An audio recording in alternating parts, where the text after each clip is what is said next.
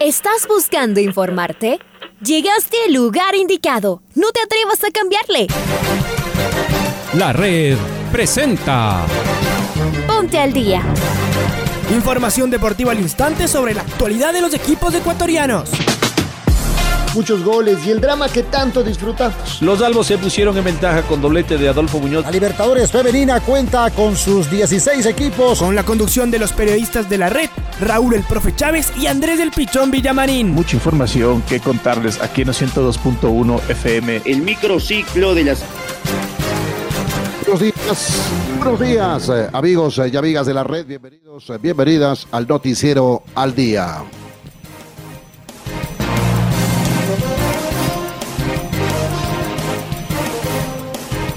Hoy es martes 5 eh, de abril del año 2022. La temperatura en la capital de la República marca 9 grados centígrados, cielo muy nublado. Enseguida presentamos los titulares.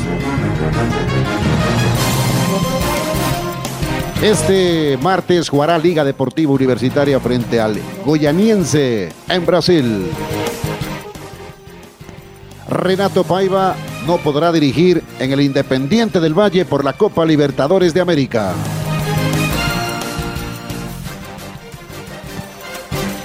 Dirigentes de la Federación Ecuatoriana de Fútbol revisaron canchas en Qatar.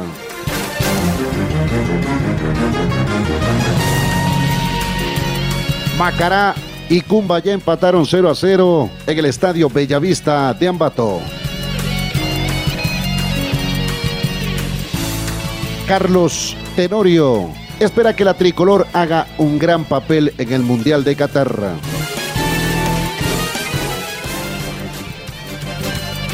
El delantero ecuatoriano Jorge Reasco marcó su primer gol en el fútbol argentino.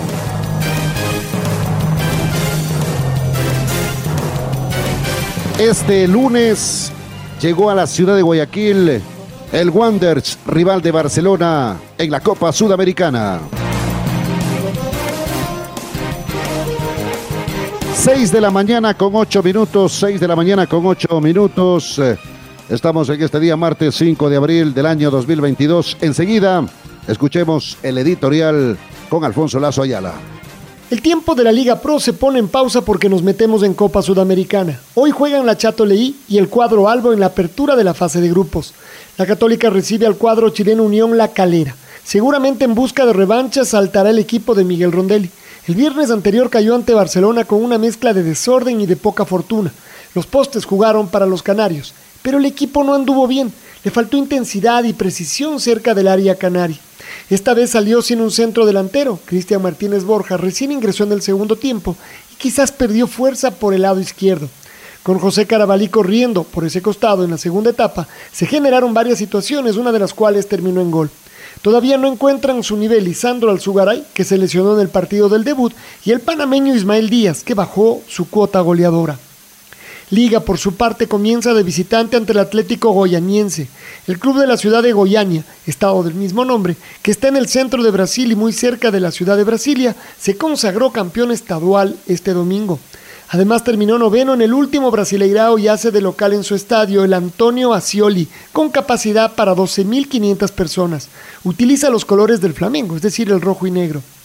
El cuadro universitario sale tenso y preocupado, y no precisamente por su rival, sino con la falta de resultados. Ha comenzado la temporada con un sube y baja indescifrable. Los jugadores que destacan un partido caen en su rendimiento para el siguiente. La derrota frente al Emelec levantó nuevamente una andanada de críticas al director técnico. Pablo Marini no consiguió hasta ahora sostener un equipo confiable y además es el cuadro más goleado del torneo local, con 10 goles recibidos. Con el AUCA sus delanteros acertaron y rescataron un punto. Con el Emelec se perdieron al menos cuatro goles imposibles y perdieron el segundo lugar del torneo. En la fase de grupos de este torneo solo clasifican los ganadores de cada uno. Liga es el líder de la tabla histórica de la Copa Sudamericana. Entonces, hoy juega un torneo que conoce bien, aunque en circunstancias complejas. Estaremos en los 102.1 FM desde las 16 horas 30 con el Católica Unión La Calera y enseguida conectaremos con el Atlético Goyaniense Liga También estaremos en nuestros canales virtuales de Facebook y YouTube con la emoción, rigor y precisión de la red, la radio que siempre está.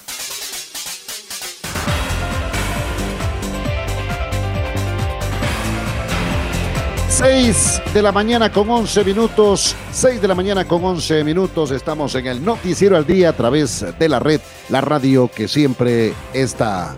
Hoy es martes 5 de abril del año 2022. Enseguida escuchemos a Carlos Tenorio, el demoledor, ex seleccionado tricolor que nos habla de la selección ecuatoriana de fútbol en el Mundial de Qatar 2022 pero cuando nos vamos a dar a conocer por alguna referencia, por algún campeonato, nosotros somos desconocidos.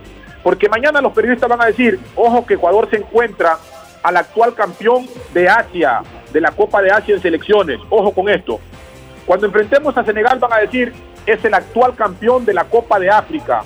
Cuando nos enfrentemos a Holanda, es una selección que ya ha sido campeón de Eurocopa, que tiene historia. Entonces, hoy Ecuador lo que tenemos que empezar a mentalizarnos que ya no es solo decir se clasifica al mundial y se hace una fiesta. No, nos toca ya empezar a apuntalar a estos chicos, a cuidar a estos chicos, para que Ecuador mañana sea protagonista ganando una Copa América, ser finalista en la Copa del Mundo y por qué no ser campeón. Entonces, este es el momento para que nosotros ya nos despojemos de la historia, porque si no nos vamos a quedar, podemos ir a 10 mundiales, pero no tenemos nada que nos represente. Entonces, clasificarse nos va a ser común y nos van viendo de esa misma forma. Entonces, la selección hoy tiene una expectativa muy grande y yo creo que más grande que la que había antes, como tú lo mencionabas, porque había un equipo consolidado, esto y lo otro.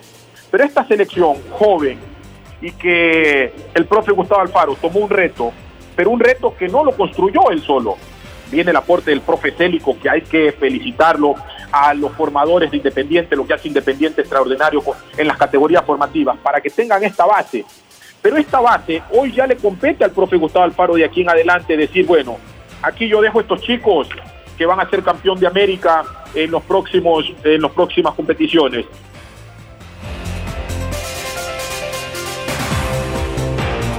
Seguimos en el Noticiero al Día a través de la red 25 años haciendo radio.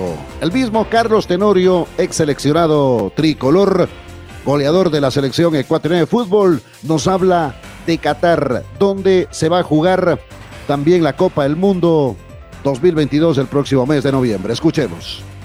La gente de este país de Qatar eh, hizo su planificación, hizo su planificación eh, a darse a conocer al mundo y llegar al Mundial. Yo empecé ese trayecto y es un fútbol que han invertido muchísimo, muchísimo y hay que tener cuidado. No es el Qatar de 15 años atrás, es un Qatar que hoy técnicamente, yo te digo, nosotros por biotipo físicamente eh, llevamos ventaja, pero técnicamente es un país que cuenta con las mejores infraestructuras a nivel mundial. Invierte para eso, para que el país tan pequeño se vaya acoplando a la tecnología y a la parte futbolística del mundo entero. Y es por eso la aparición de, muchos cataríes invirtiendo en el fútbol, siendo dueños de equipos como el Manchester City, eh, como el Paris Saint Germain y muchos. Entonces, es una selección a tener mucho cuidado. Yo sigo el fútbol desde cerca, porque es como te digo, yo creo que sigo eh, más el fútbol de Qatar que cualquier otro fútbol, porque ahí están mis compañeros, están mis amigos, y hoy varios de los que van a, enfrentar el Mundial, por ejemplo, el capitán eh, Hassan, eh, estaba en las juveniles y conmigo bromeaba y ahora que estuve me decían muchas gracias, demoledor, Tinirio, como me dicen, o sea, eh, hay que tener mucho cuidado y yo creo que en el fútbol hay que competir. Ojo con lo que yo siempre les decía. Siempre se criticó que Carlos jugara en Qatar. Pero cuando uno se prepara para competir, para usted no hay lugar, no hay espacio. Siempre te vas a preparar para estar bien. Ojo Ecuador. Ecuador es una selección que está para hacer maravillas. Pero hay que jugar. No nos confiemos por el grupo, porque Qatar. No, no, no, no, no, no. no. Eh, mi sentimiento con ellos es por mi estadía, pero futbolísticamente es un país y una selección a tener en cuenta, Pato y compañía.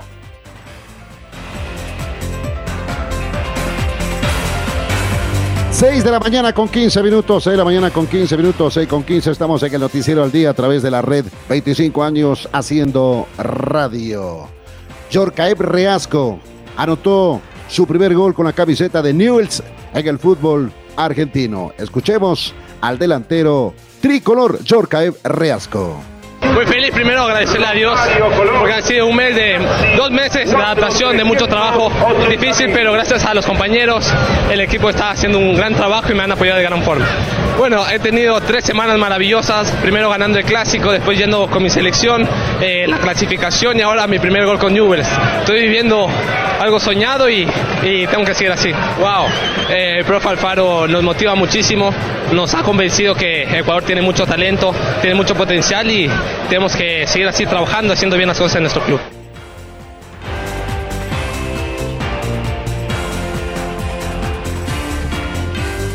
Las 6 de la mañana con 16 minutos. Ayer en el estadio Bellavista de Ambato, el equipo del Macará empató 0 a 0 con ya en el cierre de la fecha 6 de la Liga Pro 2022. Con este empate, Macará se quedó en octava posición con 8 puntos y su próximo rival será Sociedad Deportiva Ocas en el estadio Gonzalo Pozo Ripalda. Por su parte, el equipo de Cumbayá se quedó en la séptima casilla con 8 unidades también y en la fecha siguiente, la fecha 7, va a jugar contra Liga Deportiva Universitaria. Ayer en el Bellavista empataron 0 a 0 Macará y Cumbayá en el cierre de la fecha 6 de la Liga Pro 2022.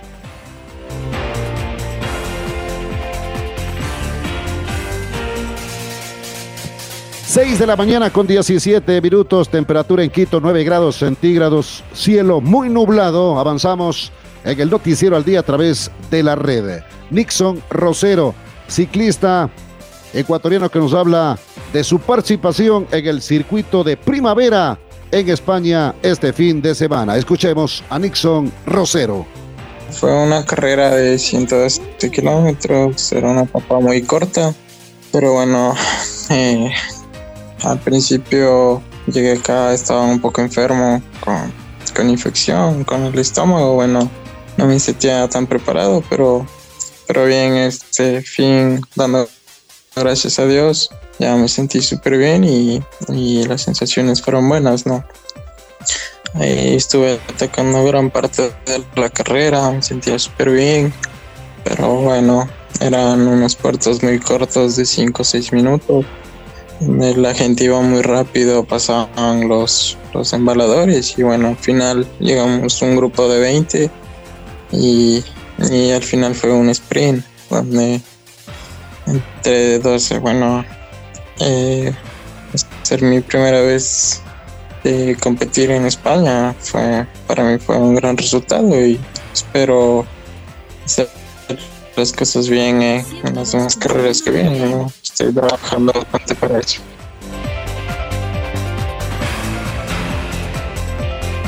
Son exactamente las 6 de la mañana con 18 minutos, 6 con 18 minutos. Seguimos en el noticiero al día a través eh, de la red.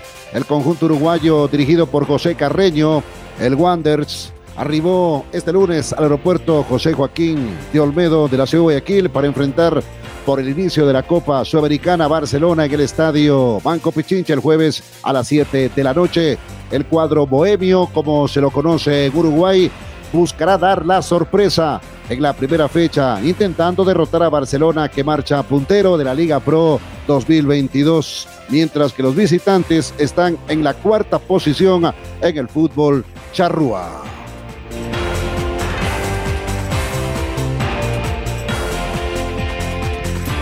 Avanzamos en el noticiero al día, son las 6 de la mañana con 19 minutos, 6 con 19 minutos, es momento de escuchar a Renato Paiva, el técnico del Independiente del Valle, que también se está preparando para la Copa Libertadores de América, el inicio de la fase de grupos, su rival será el América de Minas Gerais, el América Mineiro. Renato Paiva.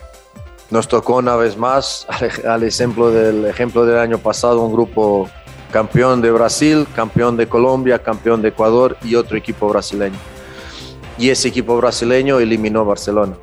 Entonces, fácil no va a ser. Mineiro tiene, es una equipa con, con, dos caras, juega de una forma en casa, juega de otra forma fuera de casa. Y mm, nos tenemos estudiados, ah, es un equipo muy interesante en casa, que propone, que, genera, que pone mucha gente adelante em, de su línea defensiva y del balón. y es un equipo que fuera tiene otra cara, es un equipo más conservador, más defensivo em, y es un equipo muy organizado, muy bien trabajado, muy organizado, tiene jugadores, uh, coincidí con dos en el Benfica, Patrick y Conti. Um, son y tienen otros jugadores de experiencia, aún ahora han contratado un jugador del campeonato chino. Entonces, uh, fácil jugar en Brasil nunca será, pero obviamente tenemos que prepararnos para todos los partidos. Nos estamos preparando en estos días de espacio que tenemos para, para manejar la información y sobre América Mineiro e intentar prepararnos lo mejor posible, aunque hoy estamos aún recuperando del partido de Gualaceo. Tendremos entrenamiento mañana ya en Brasil, entonces no hay mucho tiempo de cancha, tiene que haber más tiempo de video, pero va a ser un grupo muy difícil y un partido muy difícil.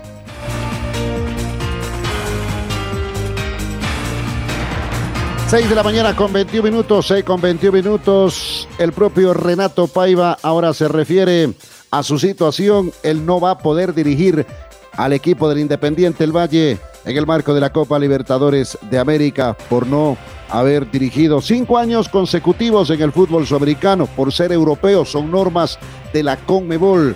Renato Paiva habla sobre este particular. 20 años de carrera como entrenador este es seguramente uno de los días más tristes uh, de mi trayectoria en cuanto profesional. Mm, soy una víctima en, esto y me considero una víctima injusticiada y sin culpa. Tengo 20 años de experiencia uh, en cuanto a entrenador de fútbol, uh, 16, 17 en las formativas del Benfica, en todas las categorías y casi tres años en segunda división, Liga Profesional Portugal en el Benfica B. más que esto, tengo mis licencias 1, 2, 3 y 4, UEFA y Pro, o sea, las cuatro licencias en día. Invertí muchas horas, muchas horas, muchas horas, imaginen, 20, 20 años de trabajo entre mi profesión y observaciones a otros entrenadores, muchas horas de trabajo y mucho dinero, casi 20 mil euros para estar de acuerdo con la ley. Pago hoy por una decisión que no me interesa si empezó en UEFA o empezó en Comenbol.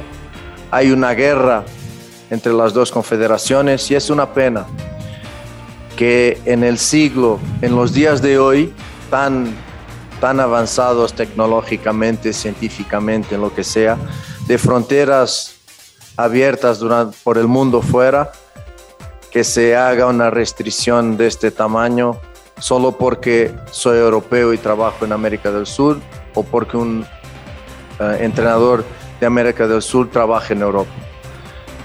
Hablo por mí, hablo por todos los que no pueden desarrollar su trabajo por esta ley.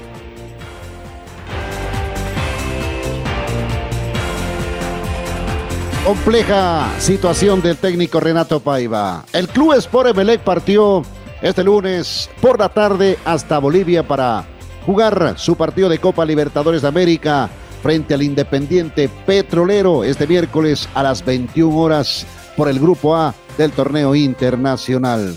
El equipo billonario llevó 30 jugadores, su técnico Ismael Rescalvo llevó 30 jugadores para precisamente este compromiso a nivel internacional.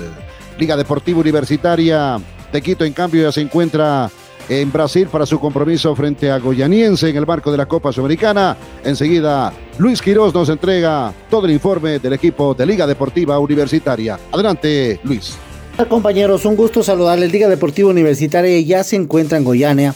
Enfrentará esta noche a partir de las 19 horas con 30 al equipo de Goiânia en el marco de la Copa Sudamericana. El profesor Pablo Marini no podrá contar obviamente con Kevin Mercado, tampoco podrá contar con Adrián Gavarini que están recuperándose de su lesión y a esto se suma lo de Santiago Escoto, jugador que no estuvo tampoco en el partido de la Liga Pro ante el Club Sport Emelec y se espera también su recuperación para el fin de semana. Van por los tres puntos los universitarios ante los brasileños. La próxima semana enfrenta en cambio al Antofagasta de local. Un abrazo compañeros. Muchas gracias, muchas gracias a Lucho Quiroz, el informe de Liga Deportiva Universitaria. 6 de la mañana con 25 minutos, 6 de la mañana con 25 minutos. Esta semana comienza tanto la Copa Sudamericana como la Copa Libertadores de América. La fase de grupos habrá una agenda muy apretada para los eh, clubes eh, ecuatorianos en esta semana. Enseguida Escuchemos el informe de Domingo Valencia, nuestro compañero de la red, contándonos eh, obviamente todo lo que tiene que ver en la actividad y la agenda de los clubes ecuatorianos en estos dos torneos de Conmebol. Amigos y amigas de la red, ¿cómo les va? Hoy comienzan los dos torneos de clubes más importantes de Sudamérica. La Universidad Católica dará el puntapié inicial, recibe esta tarde a las 17 horas con 15 a Unión La Calera en el Estadio Olímpico Atahualpa, mientras que a las 19 horas con 30 el Atlético Goyaniense será local ante Liga Deportiva Universitaria en este arranque de la Copa Sudamericana. Mientras tanto que mañana a las 19 horas con 30, el 9 de octubre recibirá en el Hockey de Manta al Internacional de Porto Alegre. Finalmente Barcelona el jueves a las 19 horas con 30 será local ante el Montevideo Wanderers en esta fase de grupos de la Copa Sudamericana. Mientras tanto, esta tarde a las 17 horas con 15 en Asunción del Paraguay, Olimpia enfrentará a Cerro Porteño en el clásico Paraguay en el arranque de la Copa Libertadores. Mientras tanto que el Independiente del Valle jugará mañana a las 17 horas con el América de Minas Gerais en el Estadio Independencia en Belo Horizonte. El Club Sport Emelec en cambio jugará también este miércoles a las 21 horas frente al Independiente Petrolero en Santa Cruz de la Sierra en Bolivia. Entre otros duelos importantes, Boca Juniors visitará al Deportivo Cali y River Plate visitará Lima para enfrentar a la Alianza. Todos estos partidos son de la primera fecha de la fase de grupos de la Copa Sudamericana y la Copa Libertadores respectivamente. Informó para el noticiero al día Domingo Valencia. Compañeros, vuelvo con ustedes de Estudios Centrales. Muchas gracias. Eh, le decimos a Domingo Valencia y el informe de los eh, dos torneos de Comebol, Sudamericana y Libertadores. son las 6 de mañana con 27 minutos, 6 con 27 minutos. Hoy es martes 5 de abril del año 2022. Momento para escucharle a Gabriel Weiner, que es el secretario técnico de la Federación Ecuatoriana de Fútbol, en el Noticiero El Día a través de la red 25 años haciendo radio. Claro está que cuando especulábamos un poquito hoy sobre eh, un grupo donde iban cayendo algunas selecciones más complejas o de más renombre, había otros que no tanto. Eh, va haciendo su, cálculo, ¿no? Es, una especulación, pero no pasa, no pasa de allí. Nos toca, nos toca Qatar, Senegal y, Países Bajos, así que a trabajar con, perfiles muy distintos para cada uno de los tres partidos, a pensar en, el perfil de cada uno de estos eh, adversarios y bueno, y nada menos que estar en la fiesta inaugural, donde están puestos sí o sí los ojos de todo el mundo. Creo que el, partido inaugural, semifinal y final son los partidos que, que, sí o sí ve todo el mundo. Después, en una gran mayoría se ven, cada uno sigue a, su selección, pero estos partidos son, son impresionantemente vistos en, en todo el planeta. Así que. 6 de la mañana con 29 minutos. Es momento de escuchar el gol del recuerdo. El gol del recuerdo.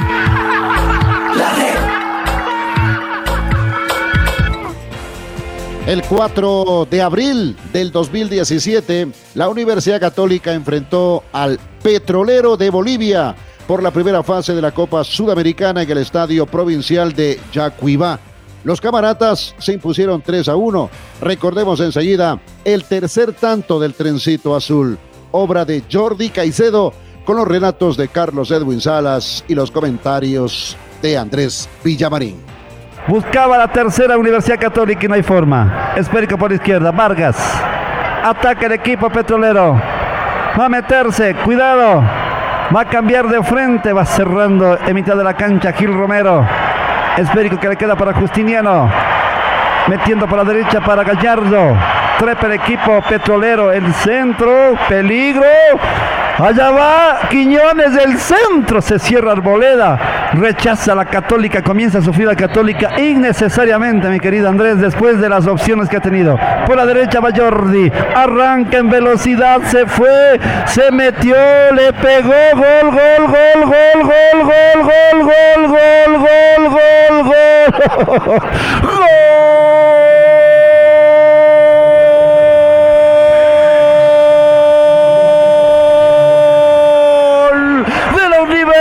Católica. Pitando fuerte el trencito azul Jordi. Jordi Caicedo.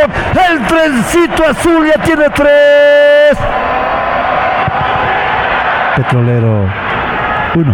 Aplaudan, no dejen de aplaudir, rompanse la mano si es que quieren, que se queden sin garganta los que gritan.